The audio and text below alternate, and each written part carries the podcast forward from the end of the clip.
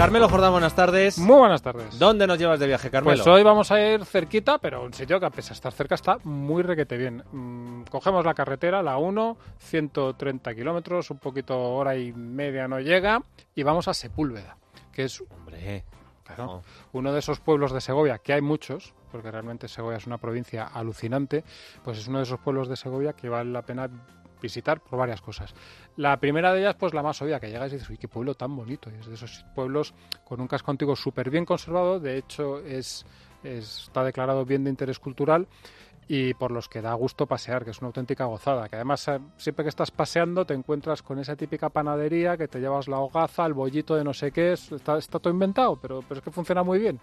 Y luego, aparte de eso, digamos, lo que es el, el así en general, tiene algunas cosas concretas que, están, que son muy interesantes. Por ejemplo, la iglesia del Salvador, que es la- el ejemplo de románico más antiguo de toda la provincia de Segovia. Tú sabes que a mí el románico mm, te me, priva, sí. me priva y realmente está, es, es una iglesia muy bonita. Tiene un ábside precioso y eh, una cosa que me ha apuntado aquí pórtico, pero no es el pórtico y se me ha ido a la cabeza, digamos, como la parte esta que tiene muchas iglesias muy típico de Segovia, que antes de entrar a la iglesia ya tienes una zona con arcos que está techada y en la que la gente podía estar ahí esperando a que abriese el cura sin morirse de frío bajo, bajo la nieve y que en muchas iglesias de Segovia muchas iglesias románicas de Segovia es una auténtica preciosidad. Pues también tiene esto, que me perdonen los oyentes, no me acuerdo ahora del, del nombre.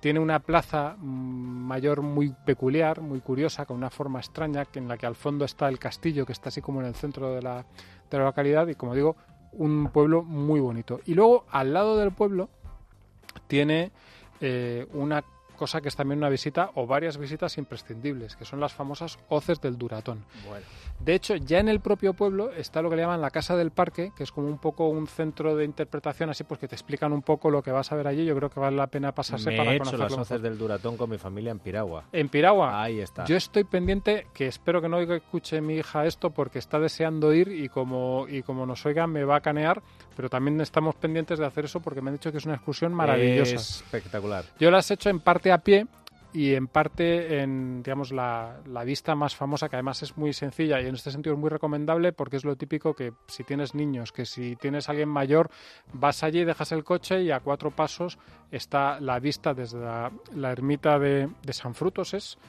eh, que es la más típica de todo de- Espectacular. y es una auténtica maravilla es la típica cosa que se te dicen oye fíjate el cañón este de Australia Pero de cine. sí, o sea, sí, es sí, de no, película de cine. es muy bonito y tiene además una cosa que a mí me gusta mucho y creo que a la mayor parte de la gente le gusta mucho, que es que allí, justo al lado de la ermita y en este cañón impresionante, hay una colonia de buitres impresionante. Así que puedes estar viéndolo, les ves a los bichos volar y eso a mí me llama mucho la atención.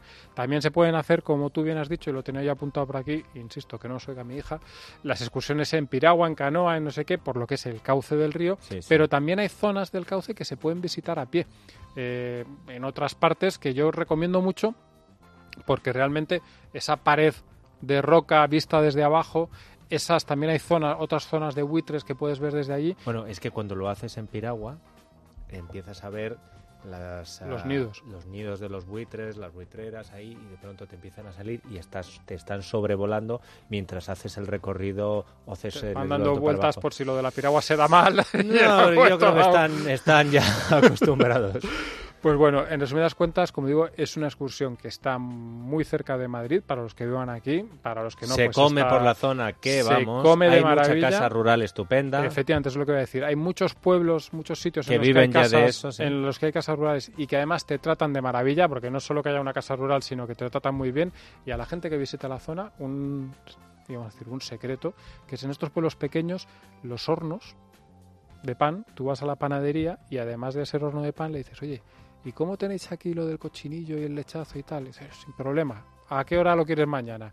Y eso es, bueno, una cosa impresionante. Es decir, están, los restaurantes son maravillosos, pero también aquel que vaya a una casa rural y un día, venga, hoy nos quedamos aquí. Bueno, una cosa espectacular. Y además, en este caso, no te pregunto por las estaciones porque vale cualquier estación. Ah, ¿eh? Cuando vayas, cuando Sí, vayas. sí. Si en invierno está bonito porque es invierno, y en otoño está bonito porque es otoño, en primavera, o sea, da igual la estación, puedes ir en cualquier momento del año. ¿Nos gusta Segovia? Nos encanta Segovia.